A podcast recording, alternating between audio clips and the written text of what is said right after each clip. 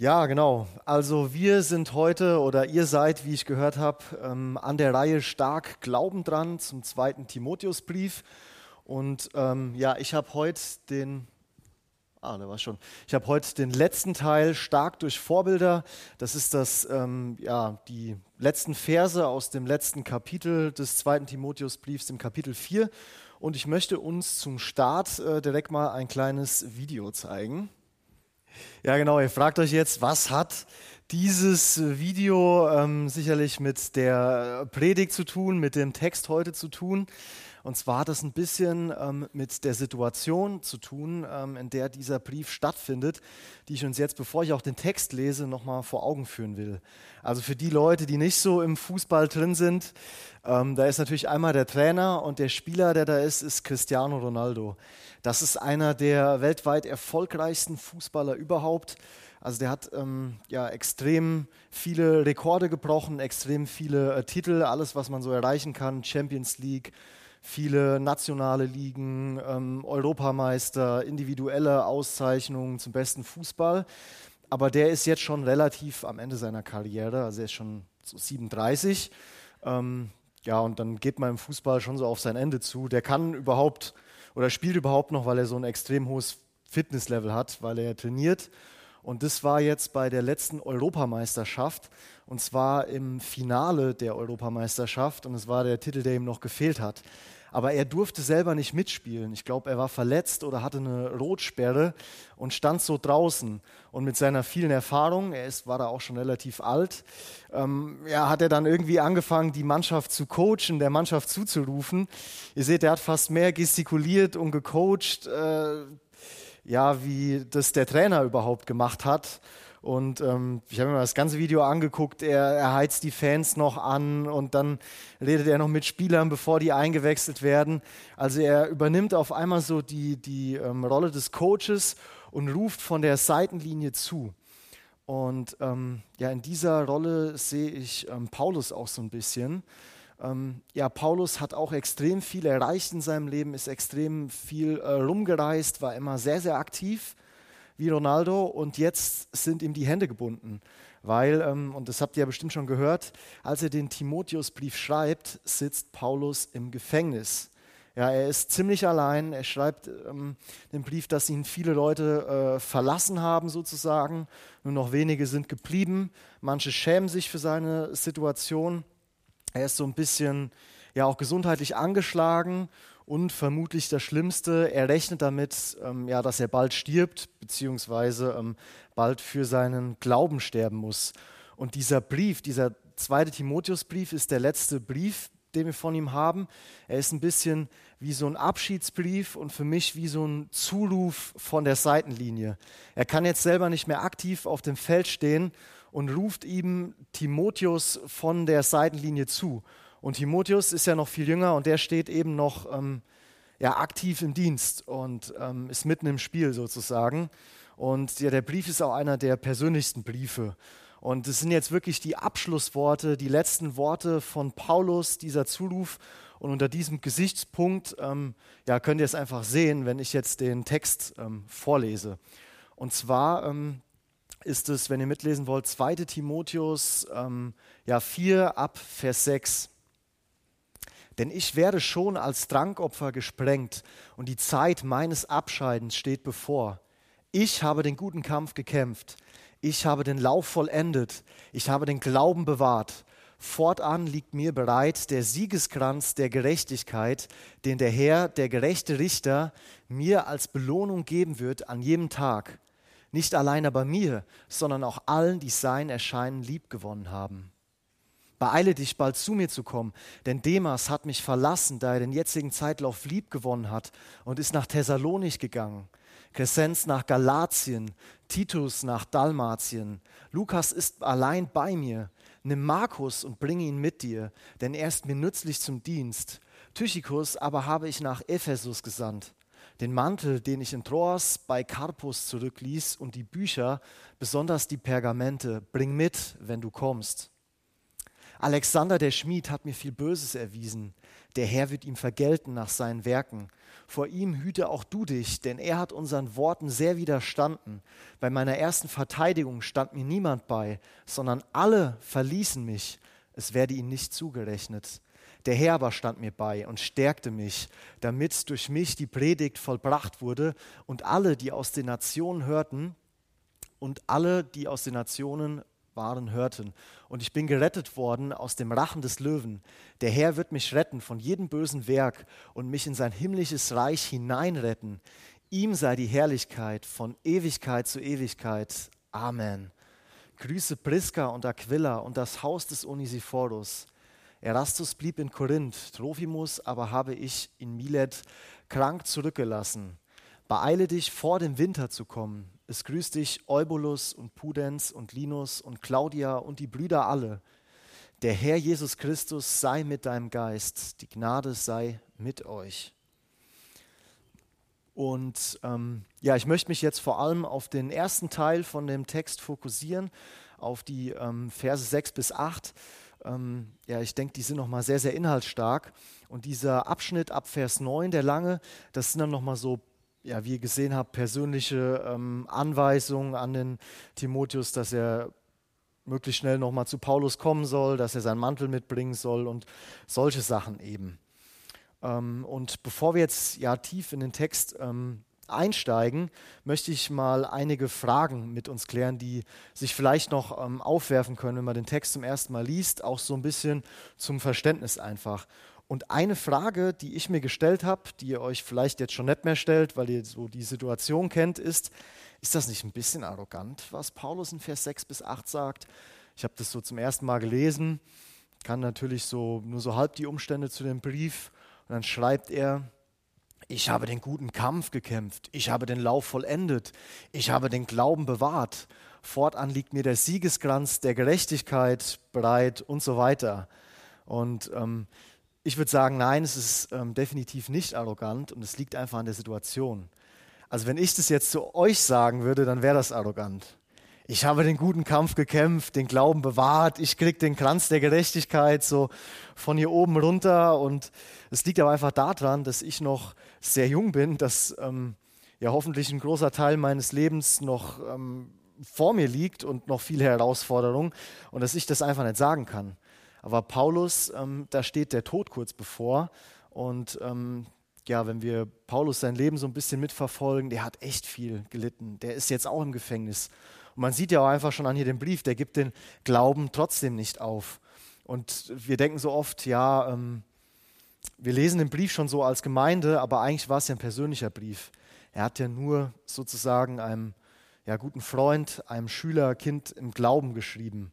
Und ähm, ja, wie gesagt, es ist mehr so der Zuruf, denke ich. Also um mal bei dem Fußballbeispiel zu bleiben, das wäre für mich so, wie wenn Cristiano Ronaldo jetzt, ähm, der ist schon 37, vielleicht ein sehr jungen neuen Talent, so wie Haaland von Dortmund, wenn er den so ein bisschen an die Hand nimmt und ihn coacht und ähm, ihm jetzt schreiben würde, ähm, hey, ähm, ich habe schon alle Titel gewonnen, Champions League, ähm, EM, Ballon d'Or und jetzt bist du dran, jetzt musst du das Spiel gewinnen.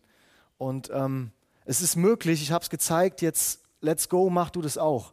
Da würde ja keiner sagen, dass es arrogant ist, wenn er ihm privat irgendwie so eine WhatsApp schreibt. Deswegen, da ist auch der Zusammenhang wichtig.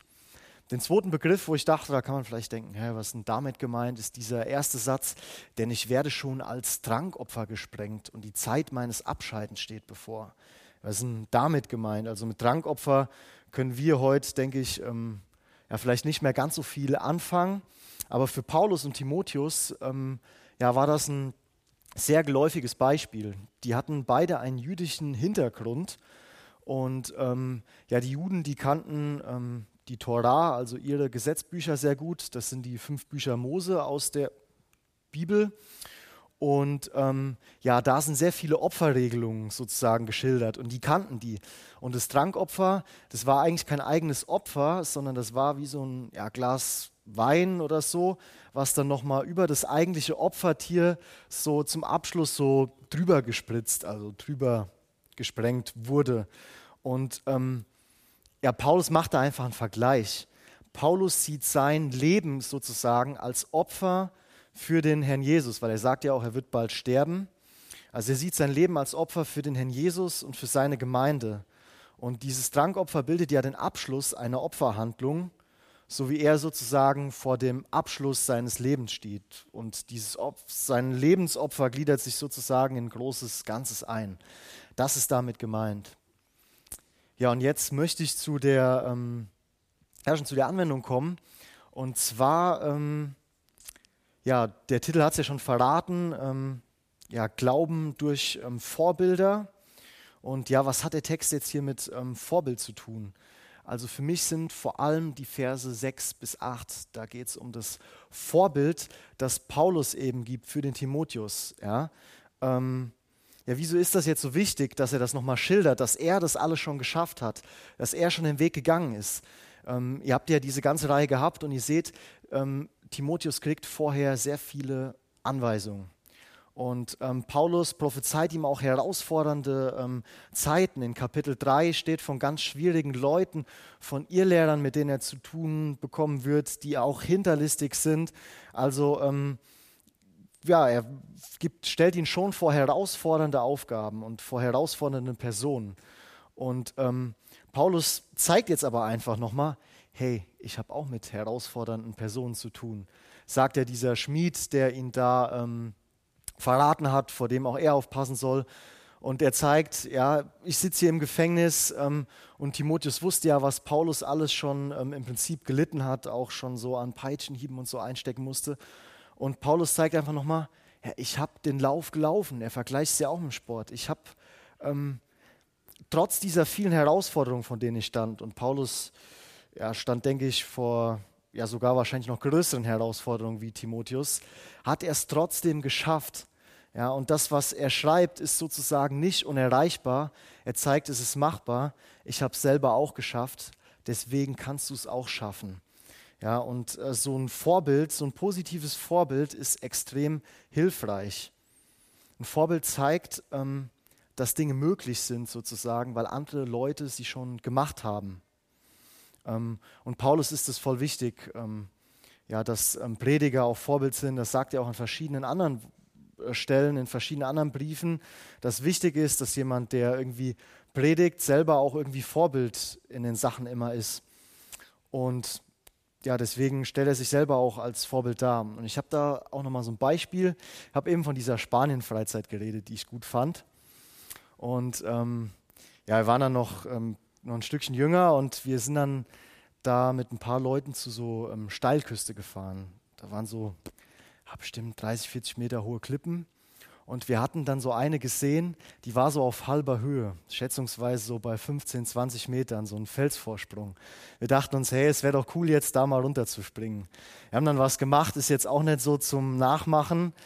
Ähm, wir sind dann runtergesprungen, quasi ohne vorher das Wasser zu checken, ob es ähm, wirklich tief genug ist. Oder, ähm, aber es sah halt so, es stand halt sehr weit vorne rein, das Wasser war tiefblau, obwohl es eigentlich eher klar ist. Wir hatten so die Vermutung, hey, das könnte schon gehen. Aber ähm, ich selber wäre wahrscheinlich nicht gesprungen, also ich bin auch nicht als erster gesprungen, wenn wir nicht einen gehabt hätten, den Joshua, der da vorher irgendwie schon diese zehn Meter runtergeklettert wäre zu dieser Klippe, erstmal dahin und der dann auch irgendwann gesagt hat, hey, ich springe jetzt einfach. Und wenn der nicht gesprungen wäre, wären wahrscheinlich alle anderen auch nicht gesprungen. Der hat gezeigt, es ist möglich, es ist möglich, darunter zu springen, sozusagen, ohne sich zu verletzen. Der hat als erster diesen Test gemacht, war sozusagen unser Vorbild, hat gezeigt, es klappt. Und erst dann sind wir mit fünf anderen Leuten auch gesprungen. Sonst wäre ich wahrscheinlich definitiv nicht gesprungen. Ich hatte so schon sehr viel Überwindung gekostet. Und so ist es jetzt hier auch mit Paulus. Er zeigt eben durch sein Vorbild, dass das ähm, ja möglich ist. Und ich werde jetzt mal drauf kommen, wie können denn uns heute ähm, Vorbilder prägen? Wer kann denn für uns heute Vorbild sein? Und ähm, ja, da habe ich schon mal einen wichtigen Grundsatz, zu dem ich kommen werde. Ähm, denn ähm, der Grundsatz ist, wir müssen uns aktiv Vorbilder suchen, denn wir werden passiv immer durch Vorbilder geprägt in unserem Alltag. Also das ist meine Meinung oder die Erfahrung, die ich gemacht habe. Wir haben ein komplettes Umfeld, vielleicht Medien und dieses Umfeld ähm, ja, prägt uns irgendwie. Und ähm, ich glaube, wenn wir uns nicht aktiv Vorbilder, gute Vorbilder suchen, dann werden wir passiv, automatisch durch un unser Umfeld und alles Mögliche geprägt. Ich will da mal ein ähm, Beispiel zu machen. Und zwar ein Beispiel aus dem Bereich so Filme und Social Media. Da gucken wir uns ja alles Mögliche an. Manchmal, zumindest mir geht es so, einfach auch mal irgendwie zum Zeitvertreib, vielleicht mal auch was Banales, äh, nicht so Hochwertiges. Wir sagen dann immer so, ja, das hat ja keinen Einfluss auf mich. Ich weiß ja, dass das blöd ist. Ich gucke mir das ja eher zu Belustigung an. Ähm, ich glaube aber, dass es doch einen Einfluss hat. Und ich habe mal vor ein paar Jahren ähm, mit einem Kumpel einen, einen, Film im Kino geguckt, hier ähm, Fast and the Furious, und dann haben die da immer Corona-Bier getrunken. Ne? Also das war so dieses, die nächste Woche bin ich zu dem Kumpel gekommen und der hatte einfach so ein Sixpack Corona-Bier. Und sonst hatte der nie welches. Und ich so, ah, du bist voll das Werbeopfer, hab mich so ein bisschen lustig gemacht und so. Aber irgendwie sieht man an diesem ähm, Beispiel, dass es schon funktioniert. Ähm, jetzt bei Essen und Trinken ist es ja vielleicht nicht schlimm, aber wenn das schon bei sowas Banalen funktioniert, dass ein Film oder eine Serie schon Lust machen kann auf ein bestimmtes Getränk, auf, auf Essen. Und ich denke, wenn es nicht funktionieren würde, dann würden auch nicht Firmen Millionen ausgeben, um dieses Product Placement sozusagen zu kriegen. Ähm, dann denke ich, funktioniert das aber auch bei anderen Sachen. Wenn es ähm, ja, bei Essen funktioniert, dann ähm, prägt das vielleicht, was wir uns angucken, auch unser Bild von Beziehung. Also ähm, Jana, die hat auf ähm, also meine Verlobte, Instagram oft so, ja, so Family-Influencer abonniert. Also sie zeigen dann immer schon mal, was so da in ihrer Familie abgeht und berichten aus dem Leben. Das ist auch immer ganz ähm, witzig, aber ich glaube, wenn man dann zum Beispiel immer sieht, wie so eine andere Familie, ähm, wie der Alltag da aussieht, wie die Familie leben, dann prägt es ja schon auch irgendwie das eigene Bild von Familie und wie ich mit meinen Kindern umgehe. Das muss ja nicht unbedingt schlecht sein, aber deswegen ist wichtig, ähm, ja, dass wir uns aktiv sozusagen gute Vorbilder suchen. Und ich habe da mal drei Beispiele, ähm, ja, wie man sich aktiv ähm, gute Vorbilder suchen kann. Auch dazu noch ein Grundsatz zum Vorbilder suchen. Suche dir immer Personen als Vorbilder aus, die dort sind, wo du einmal sein willst. Denn sie haben die Erfahrung gemacht, die du brauchst, um dahin zu kommen, wo sie jetzt sind. Also wenn du dir ein Vorbild suchst, dann such dir immer irgendjemand, wo du denkst, hey, also der hat ja schon das erreicht, irgendwie was ich erreichen will. Der ist schon ein Stückchen weiter im Leben und irgendwie so wäre ich auch gerne. Und dazu musst du dir natürlich auch mal über dein Leben Gedanken machen. Wo wäre ich denn gerne mit deinem Leben, oh, mit meinem Leben? Und wer ist vielleicht schon an dieser Stelle, von dem ich mir was abgucken kann? Und die drei Arten, wie man von Vorbildern lernen kann. Die erste Art, die ich mal mitgebracht habe, sind äh, Mentoring-Beziehungen oder sogenannte Jüngerschaftsbeziehung. Also eine feste Beziehung mit einer Person, wo man sich regelmäßig trifft, vielleicht gemeinsam die Bibel liest, ein Buch liest, immer wieder über ähm, ja auch das redet, was einem so im Leben bewegt. Und ja, der Mentor ist natürlich jemand, der schon ein bisschen erfahrener ist, ein bisschen weiter im Leben oder im Glauben ist, mit dem man sich über die Dinge austauscht und ähm, von ihm lernt. Und ich habe von sowas schon extrem profitiert. Ich habe so eine Jüngerschaftsbeziehung mit Markus Gabers und mit ihm habe ich zum Beispiel mal meine allererste Predigt zusammen ausgearbeitet und dann auch gemeinsam gehalten. Und es hat mich schon an verschiedenen Dingen weitergebracht. Und sogar bei uns auf der Arbeit haben die schon gebracht, äh, herausgefunden, dass sich das lohnt. Und die geben nach so einem, ich habe so ein duales Studium gemacht, nach dem Studium geben die den Studenten Mentoren an die Seite. Und das ist nicht irgendwie der Abteilungsleiter oder irgendein Kollege dann, die holen sich meistens ziemlich hohe Chefs aus dem Konzern, die dann die Mentoren sind, dass man direkt von denen sozusagen lernen kann. Also ähm, ja, und das ist auch so ein Beispiel dafür, dass funktioniert, weil wenn sich für die Unternehmen nicht rechnen würde, dann, dann würden sie es nicht machen. Aber vielleicht habt ihr auch davon schon gehört. Für mich ist es sowas, ich habe in letzter Zeit irgendwie öfter von so ähm, Mentoring-Beziehungen, Jüngerschaftsbeziehungen in ähm, Predigten gehört, aber ich will sagen, es gibt auch noch ganz andere Möglichkeiten, wie man von Vorbildern lernen kann. Ähm, ja, vielleicht ist es für nicht jeden möglich, vielleicht findest du gerade nicht den ähm, passenden Mentor oder irgendwie zeitlich oder wie auch immer. Und wichtig ist auch immer, dass wir von mehreren unterschiedlichen Personen lernen. Ich habe das mal so partielles Mentoring genannt. Also ähm, ja, mehrere Lehrer sozusagen oder Vorbilder für bestimmte Bereiche zu haben. Das schützt auch vor Einseitigkeit. Ja, also der, wie kann das aussehen? Du siehst vielleicht eine Person und merkst irgendwie, die hat es voll raus, verantwortungsbenutzt und gut mit ihren Finanzen irgendwie umzugehen. Und ähm, ja, irgendwie damit vernünftig die ähm, Familie zu ver versorgen, das gut für Gott einzusetzen. Du siehst, hey, der hat diesen Punkt echt raus und da könnte ich noch was von lernen. Oder vielleicht irgendeinen anderen Sp Punkt. dann kannst du drei Schritte machen. Ansprechen, die Person loben und dann von ihr lernen wenn du sie darauf ansprichst und ihr wirklich ein Kompliment machst, hey, ich finde das so gut, dass du so gut in diesem Punkt bist und dass du diesen Punkt so gut meisterst, dann wird sie sich freuen. Und wir sollen uns ja gegenseitig loben.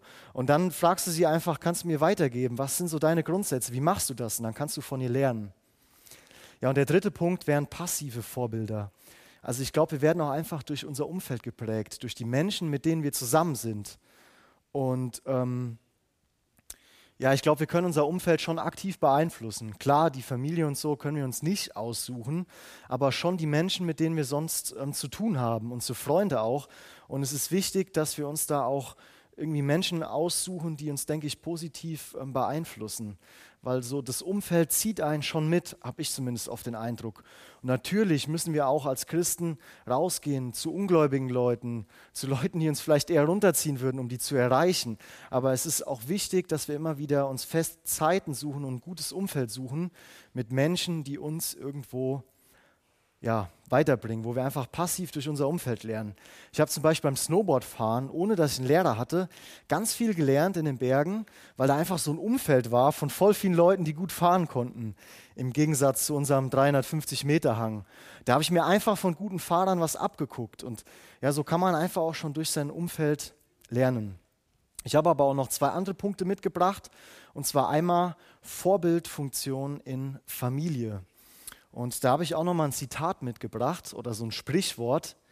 Das heißt, sie brauchen Kinder nicht zu erziehen, sie machen einem sowieso alles nach. Und ich glaube, da ist was Wahres dran. Also ich glaube, natürlich ist irgendwie Erziehung auch wichtig und dass man Grenzen aufzeigt und vielleicht auch mal irgendein Verbot hat oder so. Aber ich glaube, ganz, ganz viel lernen Kinder auch einfach durch das Vorbild ihrer Eltern. Und ich könnte jetzt sagen, so auf was vielleicht wie Medienkonsum, also wenn du nicht willst, dass dein Kind ständig am Handy ist, dann sollst du vielleicht auch nicht selber ständig am Handy hängen. Aber um diese Ebene geht es mir eigentlich gar nicht. Mir geht es um eine Ebene tiefer in Familie. Und ähm, zwar ist, denke ich, wichtig, wenn wir wollen, dass unsere Kinder auch eine tiefe Beziehung zu Jesus haben, dass wir natürlich selber eine tiefe Beziehung haben und das vorleben dass unsere Beziehung sozusagen in Familie, dass diese Beziehung zu Jesus dann sichtbar wird in der Ehe. Wenn die Kinder vielleicht immer mitkriegen, wie man auch streitet, weil sich das nicht verbergen lässt oder so, dann sollten sie vielleicht auch mitkriegen, wenn man sich gemeinsam wieder versöhnt, dass sie ähm, Versöhnung lernen. Die Kinder kriegen oft ganz unbewusst schon Sachen mit. Die merken schon, auf wen man sich verlässt in schwierigen Zeiten. Ob das dann Gebet ist. Die kriegen mit, ob die Eltern zusammen vielleicht auch mal beten Bibel lesen, ob die Eltern sozusagen in die Gemeinde gehen. Und wenn du irgendwie dem Kind vorlebst und ihm immer sagst, so, ja, Jesus ist das Allerwichtigste und du kannst auf Jesus vertrauen und Jesus liebt dich, aber die Kinder merken irgendwie auf so einer anderen Ebene, hey, der, der vertraut ja selber gar nicht auf, auf Jesus, wenn es hart auf hart kommt. Was lernen die Kinder dann? Die lernen ja dann eigentlich, hey, man muss immer von Jesus gut reden und dass Jesus einem so hilft. Aber wenn es hart auf hart kommt, muss man sich auf sich selber verlassen. Dann lernen die Kinder ja schon so ein bisschen so Heuchelei. Und deswegen ist es einfach wichtig, dass wir das auch schon vorleben, diese Beziehung mit Jesus, auch bei Kindern.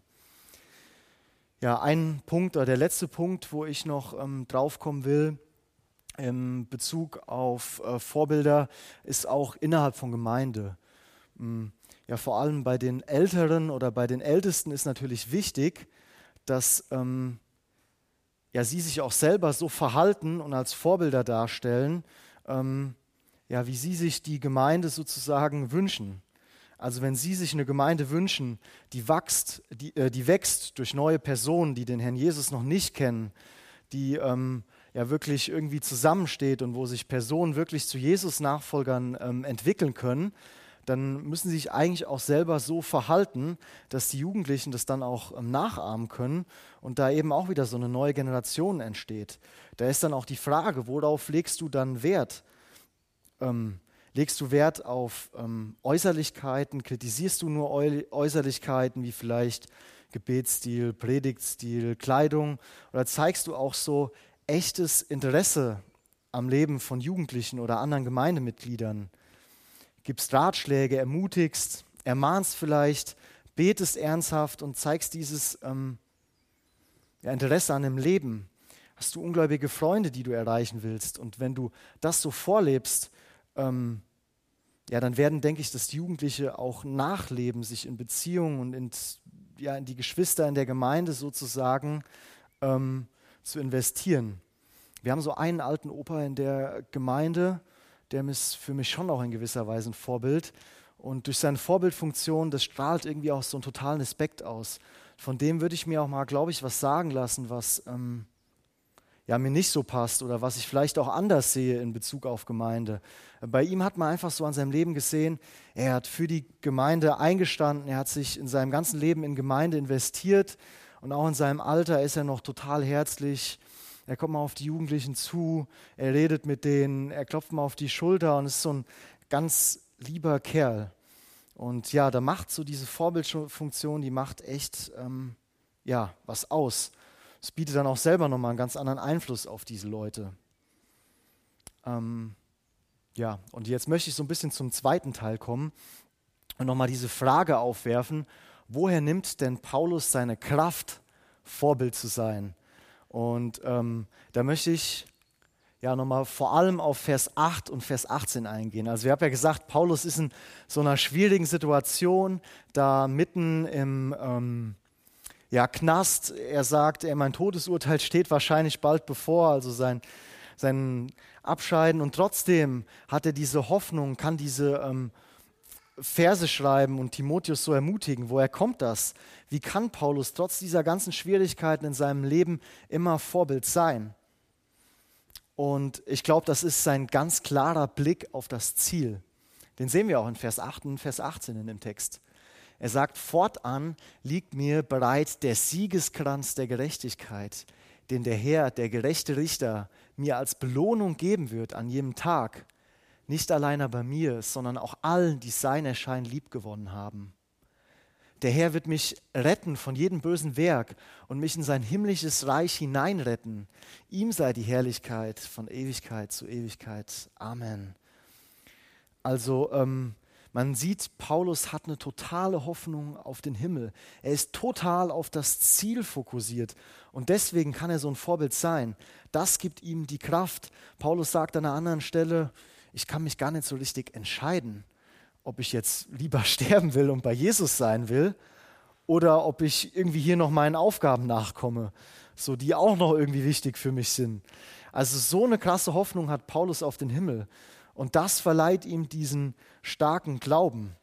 Gut, Paulus hat, einen, ähm, hat so einen kleinen Vorteil gegenüber uns. Ähm, Im zweiten Korintherbrief lesen wir, da sagt er, er ist selber mal für eine kurze Zeit irgendwie in den Himmel ent, entrückt worden und durfte da einige Sachen lernen, wahrscheinlich wegen seiner besonderen ja, Stellung eben auch als Apostel. Er hat da schon so einen kleinen Vorgeschmack bekommen, auch als ihm ähm, Jesus äh, erschienen ist und ähm, kann deswegen vielleicht auch schon so ein bisschen mehr hoffen wie wir. Aber ähm, ja, wie können wir uns darauf fokussieren? Und ich habe erstmal noch ein kleines Beispiel mitgebracht. Und zwar, ähm, wieso das auch so wichtig ist, dieser Fokus, diese Hoffnung auf den Himmel. Und zwar von Florence May Chadwick. Und zwar mh, hm, war das eine Schwimmerin. Und 1952 startete, startete sie im Alter von 34 Jahren den Versuch, als erste Frau die Strecke von der 34 Kilometer westlich von Kalifornien gelegenen Insel Catalina nach Palos Verdes an der kalifornischen Küste zu schwimmen. Also sie will von der Insel zum Festland schwimmen, 34 Kilometer als erste Frau.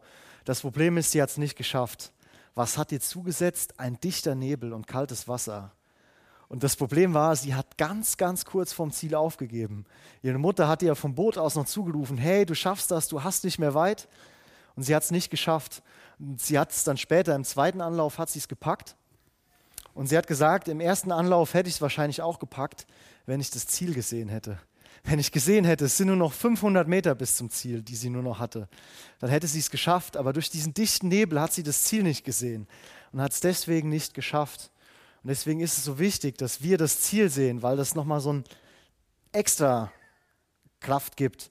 Und jetzt habe ich mal vier Punkte, wie kann das im, in unserem Alltag als Christen aussehen, dass wir uns aufs Ziel fokussieren. Ähm, und ich habe mal vier Punkte mitgebracht. Wir können einfach mal die Bibel durchsuchen und immer wenn wir Bibel lesen, uns alle Verheißungen auf den Himmel und auf die Belohnung, die wir vielleicht kriegen, können wir uns markieren. Und vielleicht nicht nur so Anwendungsverse und können diese Verse einfach mal sammeln. Das wird Hoffnung auf den Himmel geben. Wir können vielleicht uns mal auch mal ein gutes Buch lesen zu diesem Thema. Ich hatte mal so eine Andacht über den, den Himmel und habe da auch mal ein Buch gelesen, wie es im Himmel sein wird, hieß das Buch. Und boah, das hat mir nochmal so völlig die Augen geöffnet und in mir auch nochmal so eine Freude ausgelöst. Ich glaube, wir können einfach auch mal unserer Fantasie so ein bisschen freien Lauf lassen. Mit den Informationen und den Fakten, die wir in der Bibel haben, können wir uns das vielleicht einfach mal ein bisschen ausmalen, wie es da so sein wird. Und letztendlich glaube ich auch, wenn wir Erlebnisse mit Gott machen, dann stärkt das das Vertrauen. Wenn wir Erlebnisse im Glauben machen mit Gott, wo wir Gott erleben, stärkt das das Vertrauen auf Gott und somit natürlich auch das Vertrauen auf seine Zusagen über den Himmel. Das sind alles vier Punkte, wie wir uns auf den Himmel im Endeffekt ja, fokussieren können. Ähm, ja, vielleicht geht es dir jetzt aber auch so, dass du sagst, boah, ich kann da irgendwie nichts mit anfangen. Also diese Hoffnung auf den Himmel, klar, das zu den Vorbildern, da habe ich mir vielleicht ein bisschen was mitgenommen, aber Hoffnung auf den Himmel habe ich gar nicht. Das kommt mir so ein bisschen spanisch vor. Auch diese Hingabe, die irgendwie ein Paulus hat, dass er da sein ganzes Leben für Jesus irgendwie hinwirft, dass er, dass er dafür für Jesus quasi im Knast ist, kann ich nicht nachvollziehen, wie ihn diese Hoffnung trägt. Vielleicht ist für dich persönlich auch der Tod etwas Ungewisses. Diese Hoffnung auf den Himmel fehlt dir. Du kannst irgendwie gar nicht so gelassen an dieses Thema drangehen, der Tod. Dir fehlt so eine tiefe innere Zufriedenheit und Sicherheit in deinem Leben. Und vielleicht ist diese Hoffnung nicht präsent ist, liegt vielleicht daran, dass Jesus ähm, nicht der Retter, der persönliche Retter in deinem Leben ist. Vielleicht ähm, kennst du Jesus persönlich noch gar nicht und hast auch noch keine Beziehung zu ihm. Und ähm, ich kann dir einfach sagen, Jesus liebt dich. Jesus ähm, liebt dich über alles und will dir wirklich diese Hoffnung schenken. Er will dir ewiges Leben schenken. Und ähm, ja, er liebt dich so sehr, dass er für deine Schuld gestorben ist, sozusagen. Ja, was ist deine Schuld? Was ist deine Sünde? Das sind alle schlechten Dinge, die du in deinem Leben getan hast, wo dir tief in deinem Innern dein Gewissen sagt, dass du übrigens von Gott bekommen hast sagt, hey, das ist nicht richtig. Also ich glaube, tief in deinem Innern weißt du das. Und dafür ist Jesus gestorben. Und ähm, ja, er möchte dir wirklich Vergebung schenken und möchte dein Leben zum Positiven umgestalten, dass du wirklich wieder ein Segen für andere wirst. Wie, wie Paulus auch ein Vorbild und ein Segen für andere geworden ist. Und er konnte das auch nur, weil Jesus ihn dazu befähigt hat. Ähm, er hat selber vorher Christen verfolgt. Jesus hat ihn total umgestaltet und er möchte auch dich umgestalten. Und ich kann dir wirklich versprechen, wenn du Jesus in dein Leben aufnimmst, ihm deine Schuld bekennst, dann wird er diese Hoffnung auf die Ewigkeit in dir wach machen. Er wird dir seinen Geist schenken, den Geist Gottes, der in dir diese Hoffnung und Zuversicht weckt. Und ich möchte zu dir jetzt einfach noch sagen, ähm, ja, ähm, wenn du ja vielleicht jetzt fragend geworden bist oder ähm, dich das jetzt nicht loslässt, dann warte nicht, geh vielleicht jemand, auf jemand aus der Gemeinde zu oder auf mich zu. Ähm, bete persönlich, rede einfach mit Gott oder mit uns und ähm, nimm Jesus auch als deinen Retter an.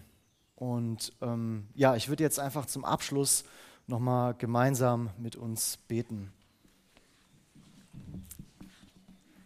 Ähm, ja, Herr, ich möchte danken für diesen Text, den du uns geschenkt hast, für Paulus, der sich hier trotz schlechter Umstände als Vorbild für ähm, ja, Timotheus darstellt. Und ich möchte dich bitten, dass du uns auch einfach hilfst, in unserem Leben gute Vorbilder zu suchen, uns durch gute Vorbilder prägen zu lassen und letztendlich durch diese Hoffnung, die wir haben und dadurch, dass du uns ähm, ja, Vergebung schenkst, dass wir wirklich selber zum Vorbild werden können, dass wir selber ähm, ja, unser Umfeld positiv verändern können. Danke auch, dass ähm, ja, du uns wirklich gerettet hast. Amen. Und wie ich das verstanden habe, kommt jetzt die Band nach vorne und wird ähm, noch ein paar Lieder spielen. Und ich will noch mal so drei Punkte nennen, wo du dir vielleicht auch während dem Singen noch mal ähm, Gedanken machen kannst. Natürlich zum einen, wenn du noch keine persönliche Beziehung zu Jesus hast, dann mach sie fest. Und ansonsten denk mal nach, such dir mal eine Person raus, vielleicht nur in einer speziellen Eigenschaft, von der du lernen könntest. Und dann sprich diese Person vielleicht an. Und denk auch mal über dein eigenes Leben nach. Stehst du für das ein, was du glaubst? Bist du selber ähm, ja, Vorbild für die Dinge, die du auch sagst?